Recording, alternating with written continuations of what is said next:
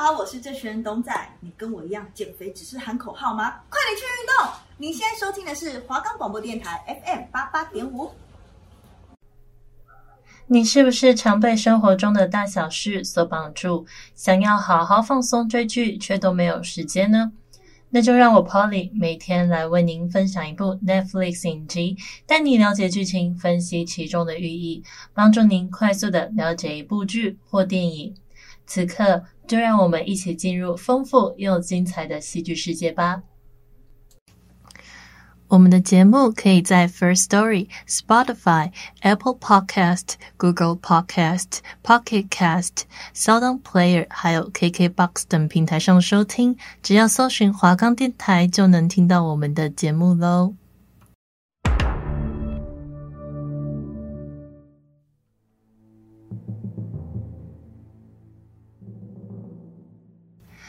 Hello，各位巨人们，大家好啊！这周大家过得怎么样啊？我自己呢是还蛮忙碌的啦，但同时也很充实。那这周 Polly 我呢要为各位带来的是《傲慢与偏见》，二零零五年改编自英国作家 Jane Austen 在一八一三年出版的同名小说的电影。先说说这部小说呢，它的内容是流畅的，而且容易阅读，相信很多人都有看过。就算没有看过，呃，就算没有看完整本小说的内容，对于小说中的人物还有情节也耳熟能详。这部小说呢，能历经两百多年而不衰，并经历多次的电视与电影翻拍，让这部小说的灵魂淬炼得熠熠生辉，也让作者 Jane Austen 享誉不坠，流芳两个世纪，可算是小说作家的极高荣誉啊！其实我觉得，不只是在呃，不只是小说家，在其他的领域也是一样的，可以留名青史，就代表说他在他那个领域里面真的是一个很成功的人啊。那《傲慢与偏见》呢，是二零零五年的英国爱情电影，是由 Joe White 执导。影片围绕着英国乡绅家庭的五姐妹，讲述她们对于婚姻道德问题的处理还有误解。奇拉·奈特利扮演女主角，伊丽莎白·班内特、马修·麦克费登饰演达西先生。影片呢由 Working Title Films 和 Studio Canal 联合制作，于二零零五年九月十六日在英国还有爱尔兰上映，十一月十一日在美国发行。其中的这个编剧莫盖茨希望自己创作剧本可以尽可能的忠实于原著，从伊丽莎白一角的视角出发，并保留了书中的许多对白。导演 Joe White 在拍这部片的时候，是他第一次担任长片电影的导演。他鼓励这个编剧在文本上去做出大范围的更改。于是呢，导演 White 和编剧莫盖茨将电影的时代背景提前，希望可以强调出法国大革命对英国的影响，避免将时代背景定型为理想的摄政世界，并把地理背景设定为乡土气息更为浓郁的地区。这部电影完全就是在英格兰取景拍拍摄的，那耗时了十五个星期。那导演就发现说，各种因素给挑选演员这件事情上面带来的困难，他就必须在自己认为觉得最合适演出的演员，还有制片人所希望的大明星之间取得平衡，所以就选择了奈特利。当时的他已经出演了《神鬼奇航》系列电影而名扬天下，而男主角麦克费登当时几乎是完全没有任何国际性的知名度的。那这部电影的主题呢，强调了现实主义、浪漫主义，还有家庭。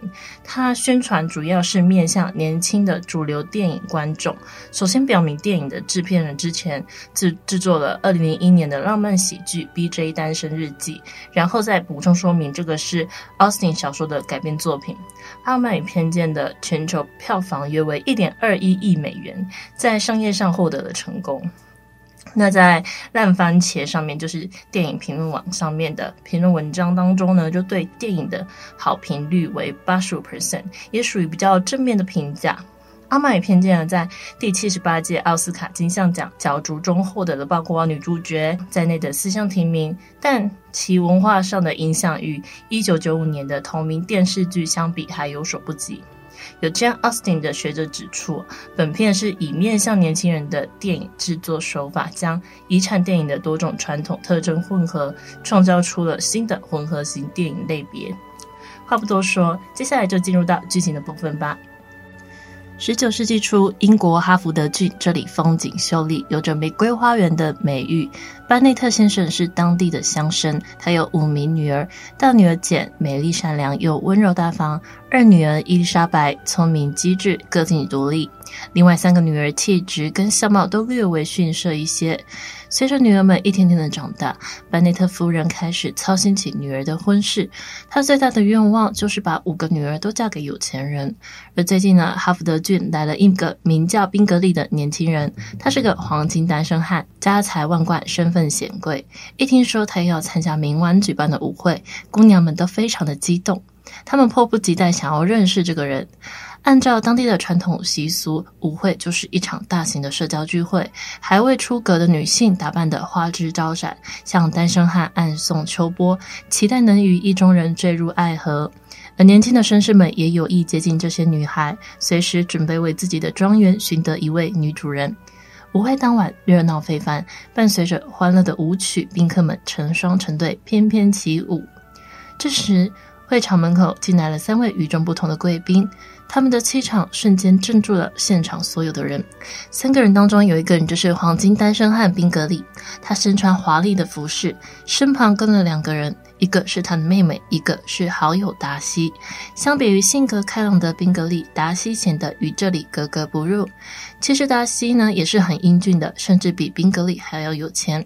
坊间传闻他有钱到可以买下半个德比郡，但他散发出来的冷漠高傲令女孩们都望而却步。班内特夫人迫不及待地拽着女儿，谄媚地来到宾格利面前介绍女儿。如巴内特夫人所愿，宾格利很快的就注意到了大女儿简。简美丽大方，在人群中格外显眼。宾格利谈吐幽默，见多识广，而且待人亲切。两个人呢，都对彼此一见钟情。宾格利的好友达西则是一直面无表情，既不喝酒，也不与人交谈。班内特家的二女儿伊丽莎白想邀请他跳一支舞，却被达西态度生硬的拒绝了。宾格利觉得伊丽莎白跟达西很般配，想要撮合他们两个人交往。可是达西却说，伊丽莎白还行，但是并没有美丽到打动我的心。这个话呢，被坐在一旁的伊丽莎白无意间听见，她装作不在乎地笑了笑，心里却隐隐有些失望。但伊丽莎白不知道的是，达西的目光整晚都聚焦在她身上。达西觉得这个女孩眼神透着骄傲，没有半分的谄媚与讨好，她就像是一朵肆意生长的野百合，与温室里娇滴滴的玫瑰截然不同。达西嘴上说不在意，但却控制不住自己激动的心。果然，诚实的还是身体啊！可他刚才的言辞显然已经冒犯到了伊丽莎白。伊丽莎白口齿伶俐，在与达西对话的过程中，毫不客气地呛了回去，然后一脸得意地转身离开。舞会过后没有多久，大女儿简呢就收到宾格利妹妹的来信，她邀请简跟她一起共进晚餐。但不巧的是，当晚宾格利要出门，简就有些失望，但依旧打算前去赴约。窗外雷声阵阵，马上就要下雨了。可班内特夫人却不让简坐马车，偏要她骑马过去。很快，家里就收到简的来信。原来她因为淋雨赴约，病倒在了宾格利家，痊愈之前都会住在那里。这正是母亲想要的结果，这样简就能等到宾格利回家了。哇，他妈真是计划通了！正在班内特夫人她为自己高超的做媒技巧洋洋得意的时候，伊丽莎白却看不下去了。她不认同母亲的做法，也很担心姐姐的病情。大雨刚停，伊丽莎白就提起她的裙摆，通过泥沼一路跋涉到了宾格利家。达西呢，在这里做客已久，突然看见伊丽莎白，她显得有些紧张。不过这一次，她的语气明显柔和了许多。在等待姐姐康复的日子里，伊丽莎白也在宾格利庄园住下了。朝夕相处之下，她与达西的关系亲近了许多。但每当她想要更进一步的了解达西时，又会对达西不经意流露出的傲慢感到不满。达西对伊丽莎白说：“一旦自己对人失去了好感，就永远都不会有好感了。”伊丽莎白就调侃说道：“天哪，我都不敢取笑你了。”这两个人呢，大多数时间都是在针锋相对的斗嘴。等到简康复，两姐妹要回家的时候，宾格利出来送别。伊丽莎白准备坐上车，一只手就牵住了她，扶着她上车。可还没等伊丽莎白反应过来，达西便迅速抽回了手，转身离开。伊丽莎白的心起了波澜，她感到有些猜不透这个人。当晚，班内特家里面来了个不速之客，他是班内特姐妹的堂哥。按照当地的法律，班内特家没有儿子，遗产全都要归这个堂哥所有。可偏偏这位堂哥呢，还是个说话做事都喜欢拿腔拿调的人。班内特一家都不喜欢他，可又不想得罪遗产继承人，只能尽可能的应付他。可伊丽莎白却不吃这套，堂哥的虚伪做作被他毫不犹豫的讽刺一番。堂哥这次来呢，是想要在五个姐妹中选一位当妻子。他原本看上了简，但听说她有了意中人，只好退而求其次，选择了伊丽莎白。班内特夫人非常同意他的想法，因为他把最大的筹码压在了大女儿简身上。有了二女儿伊丽莎白稳住了这个侄子，他们就不用担心财产全部都被他拿走了。不久之后，宾格利决定在他的庄园里面举行一场舞会。舞会前，班内特五姐妹一同上街挑选舞会要用的绸带。她们遇见了一个陆军中尉，那个人高大英俊，既慷慨又风趣，姐妹们都被他迷得神魂颠倒。伊丽莎白也对他颇有好感。他们一路上边走边聊，经过了河边时，就偶遇到了宾格利和达西。宾格利热情地邀请中尉也来参加舞会，可是达西看起来却很讨厌这个人，一看到他就扭头离开了。中尉就告诉伊丽莎白说，他的父亲是达西家族的管家，他跟达西从小就一起长大，但达西的父亲一直偏爱着他，还将牧师的职位留给了他。但达西因为嫉妒他，就把牧师的职位给了别人。看着一脸真诚的中尉，伊丽莎白相信了这套说辞。她甚至可以想象出这样的纨绔子弟是如何把穷人玩弄于股掌之间的。事实若真是如此的话，她永远都不想再见到达西了。舞会当天，众人们都穿上华丽的服饰，伊丽莎白四处的寻找，却没有看见中尉。据说他是为了回避达西才没有来参加的。这也让伊丽莎白对达西更加的不满。偏偏这个时候，达西主动上前邀请伊丽莎白跳舞。随着优雅的小提琴曲缓缓响起，两个人时而靠近，时而疏远，时而对视，时而旋转。伊丽莎白隐隐的感觉到，在达西冷漠的外表之下，隐藏着一颗热烈且温柔的心。但中尉的话却时不时围绕在他的耳边。他想问达西，他跟中尉到底是怎么回事？但他一开口，似乎就已经认定全部都是达西的错。达西对伊丽莎白讥讽的语气弄得一肚子火，两个人同时停下舞步，紧紧地盯着对方，愠怒中夹杂着柔情，像两个人都有些意乱情迷。跳完了舞，伊丽莎白的堂哥看到了达西。达西的姑妈凯瑟琳夫人是他的资助人，所以他必须尽力的讨好。但在外人眼中看来，他原本就矮小的身材就越发显得卑微可笑。与此同时呢，除了简跟伊丽莎白，班内特夫人及其他的姐妹在舞会上的举止都非常的轻佻，丑态百出。母亲喝醉了酒，姐妹们在舞会上四处勾搭权贵。当晚，她们一家就像是约好了出来出糗一样，这些都让宾格丽的妹妹和达西收进了眼底。不过，宾格利对这些全不在意，他的注意力全被简给吸引了。简也深爱着宾格利，但她是个害羞又矜持的女孩，不善于表达内心的情感。可在外人眼中看来呢，都以为是简在故意玩弄宾格利。宾格利的妹妹尤其是在意自家的血统还有脸面的，她根本就看不上班内特一家人。宾格利的妹妹就趁着达西最近回家看望妹妹的机会，强行的拉着哥哥离开这里去了伦敦。他还写了封信给简，让他趁早死了这条心。因为简一直都没有表态，宾格利一直都不确定他的心思，最终只能心灰意冷的离开。这时，伊丽莎白的堂哥也没有闲着，他找了个机会向伊丽莎白求婚。可伊丽莎白想都没有想就果断地拒绝了他，这让母亲非常的愤怒。她认为女儿错过了一桩好姻缘，更担心侄子一怒之下会把他们全家都赶出家门。但父亲却尊重伊丽莎白的选择，鼓励她勇敢追求心中所爱。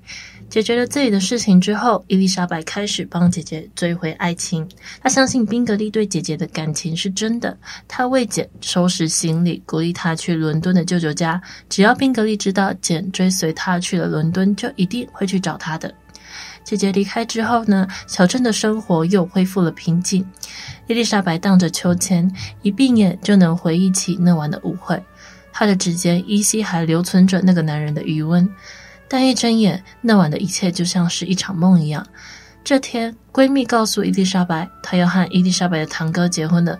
伊丽莎白就觉得很不可思议，因为堂哥这个人很荒唐，但闺蜜却直言不讳道：“并不是所有人都天生浪漫，我需要钱，需要一个安稳舒适的家。我已经是个二十七岁的老姑娘了，留在家里也只会给老父母增加负担。错过这一次，恐怕再也不会有人向我求婚了。所以，请不要用你的标准来评判我。”看着闺蜜离开的身影，伊丽莎白心里矛盾又迷茫。他希望女人不要为了金钱嫁给不爱的人，但他却也只能坚持自己，没有办法说服他人。接着，伊丽莎白受邀来到这对新婚夫妇的家里，正好碰上堂哥的资助人凯瑟琳夫人设宴。在那里，伊丽莎白又遇见了达西。显然，达西出现在姑妈家里也是情理之中，但两个人见面的那一刹那，还是难免有些惊讶。这天，大家一起在教堂做礼拜。伊丽莎白从达西的朋友那里意外得知，不久之前呢，达西从中作梗，破坏了宾格利和姐姐的婚事。这时，窗外雷声阵阵，很快外面就下起了大雨。伊丽莎白心里一颤，冒出雨跑出了教堂。她来到一处屋檐下，谁知道达西也追了上来。他的声音伴随着雨声，吓了伊丽莎白一跳。他对伊丽莎白说。伊丽莎白小姐，我不想再压抑自己了。这几个月对我来说异常的难熬。我来到这里并不是巧合，我就是特意来见你的。你卑微的出身和我爵位的悬殊让我迟疑不决，但我要把这些通通都抛开，请你终结我的痛苦。之后，达西就对伊丽莎白说出了“我爱你”。这突如其来的告白让伊丽莎白不知所措，眼前的这个让她爱恨交加的男人，就连表达爱的措辞都令她难以接受。她果断拒绝了达西，并告诉他：“我不可能接受一个破坏我姐姐姻缘的人。”达西没有否认自己的做法。起初呢，他认为简并不爱宾格丽，接近他只是为了谋取利益。现在他知道简和伊丽莎白不是这样的人。可是，他们一家人攀龙附凤的做派令达西深感厌恶。他语气激动地说：“难道你指望我会喜欢你那些卑贱的亲人吗？”达西的言辞彻底地激怒了伊丽莎白。他联想到之前中尉跟他说过的故事，一股怒气涌上心头。他慢慢靠近达西，一字一句地说：“你这个狂妄自大、自私自利的人，哪怕全天下的男人都死光了，我也绝对不会嫁给你。”两个人近在咫尺，甚至能感受到对方的呼吸。他们想要靠近，但却似乎又有什么东西阻隔在两个人中间。达西的眼眸轻轻扫过伊丽莎白的唇瓣，那一刻，他甚至想要忘记刚才的一切，深吻下去。但他却努力地克制住内心的渴望，转身离去了。伊丽莎白留在原地，也在暗自懊悔刚才把话说得太绝了。过了几天，达西愤而离开这里。临走之前，他给伊丽莎白留了一封信。在信里面，他向伊丽莎白解释说自己和中尉的事情。父亲呢，确实将牧师的职位留给了中尉，但事实是他拒绝了这份安稳的工作。短短几周之内，就把全部的财产挥霍一空。为了得到更多的钱，他甚至还勾引达西年幼的妹妹。此外，他很后悔破坏了简和宾格丽的婚事，但那个是他作为朋友的义务，希望能得到伊丽莎白的谅解。伊丽莎白此时才明白，他自己误会了达西。他一遍又一遍地读着这封信，他一直认为达西傲慢无礼，可自己又何尝不是心怀偏见呢？没多久，舅舅护送了简回到了哈福德郡，而最小的妹妹则被邀请去参加军官联谊会。舅舅邀请伊丽莎白跟他们夫妇俩一起出门散心。就在他以为再也不会与达西见面的时候，舅舅却打算顺道去拜访达西庄园。伊丽莎白本能的想要拒绝，但舅舅却说，像他们这样的人是不会整天待在家里面的。随后，他们就来到了达西庄园。蓝天碧水，绿树环绕，看着奢华的城堡，伊丽莎白自嘲地笑了笑。佣人说：“现在达西不在家，但城堡对外开放，他们可以随意的参观。”伊丽莎白漫步在展馆当中，这里的艺术品让她着迷。这时，伊丽莎白听到了一阵钢琴声，她循着声音找过去，看到了一个正在弹琴的女孩。这个时候，一个人影出现在女孩的身后，女孩一看到他，就兴奋地扑进那个人怀里。原来是达西回来了，女孩正是他的妹妹。达西抱着妹妹转圈，一回头就看见了伊丽莎白。伊丽莎白这时心里一惊，扭头离开。达西快速地追上来，伊丽莎白慌乱地向他解释，自己无意闯入他的家，只是跟着舅舅前来拜访。听说这里对外开放，所以他们就直接进来了。达西连忙点头表示理解，生怕伤害到他脆弱的自尊心。随后，达西就提出想要送她回家，可伊丽莎白却微笑着拒绝了。第二天，达西邀请伊丽莎白和他舅舅一家人吃饭。伊丽莎白见到了达西的妹妹，是个纯真又可爱的女孩，与宾格利的妹妹截然不同。他们在一起度过了愉快的一天。晚上，伊丽莎白收到家里的来信，信里面说，最小的妹妹和之前的那位中尉私奔了，父亲正在伦敦四处的寻找，母亲也受到了惊吓，家里面乱成了一团。伊丽莎白无助的哭着，既生气又担忧。达西简单的安慰她几句，便匆匆离开了。伊丽莎白连夜的赶回家，与姐妹们商量对策。然而不久之后，舅舅却寄来了信，告诉他们人已经找到了，中尉呢也愿意给妹妹一个名分。伊丽莎白就觉得很奇怪，所以父亲就说，一定是因为舅舅给了他足够的钱，他才会答应结婚。可是等妹妹回家之后，伊丽莎白才知道是达西费尽心思的找到了他们，还为他们提供了婚礼资金和巨额的生活费。伊丽莎白默默的听着，心里面百感交集。但达西做的远不止于此，他还向宾格丽解释了之前的误会，并鼓励他向简求婚。宾格利亲自登门拜访之后，向简发出了真挚热烈的告白。这对苦命鸳鸯经历了波折后，总算修成了正果。看着一脸幸福的姐姐，伊丽莎白非常的开心，可同时她也很失落，因为她期盼的那个人并没有来。这天夜里，凯瑟琳夫人粗鲁的大声敲打班内特家的门，对着伊丽莎白就是一顿羞辱谩骂。他听到有传言说达西跟伊丽莎白要结婚，震怒之下便连夜的跑过来阻拦，因为他打算让达西与自己的女儿结婚。在他眼中看来，伊丽莎白只不过是想攀龙附凤。伊丽莎白听完之后非常的愤怒，但也很绝望。因为这份本就没有结果的感情，现在更是显得荒唐又可笑。他彻夜难眠，直到清晨，伊丽莎白走出门，漫步在田野当中。一阵寂静中，突然远处传来浅浅的脚步声。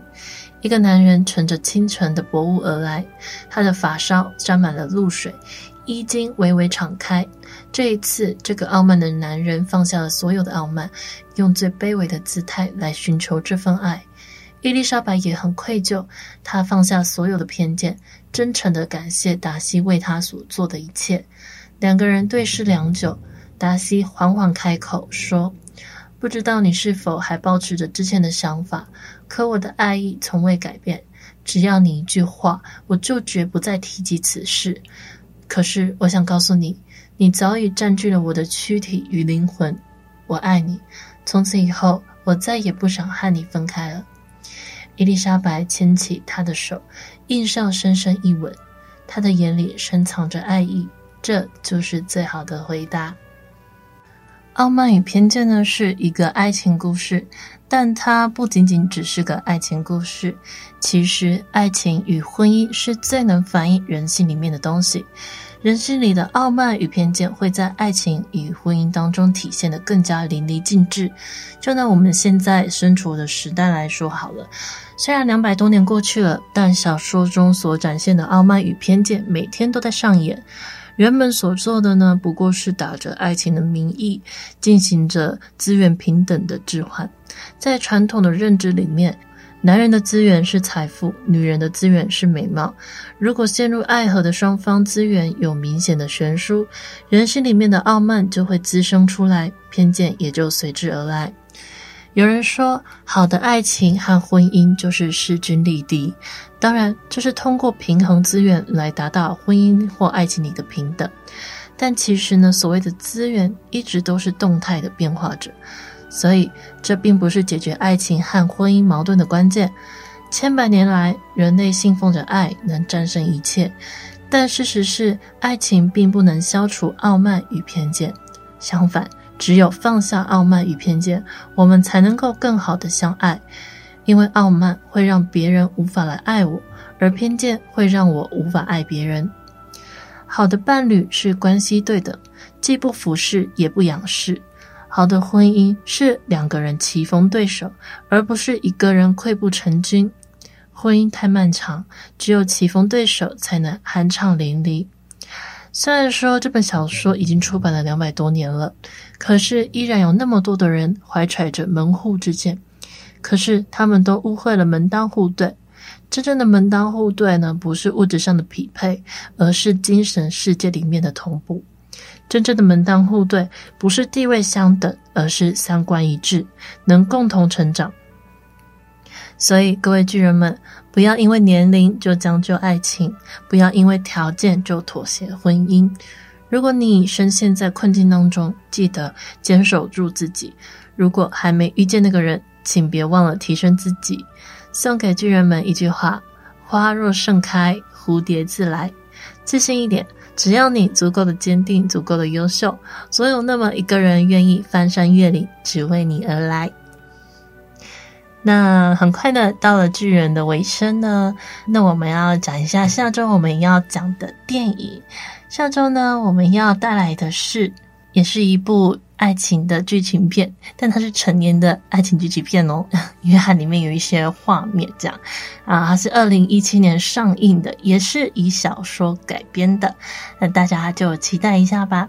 那我们这一期的节目就到这里结束喽，我们下次见，拜拜。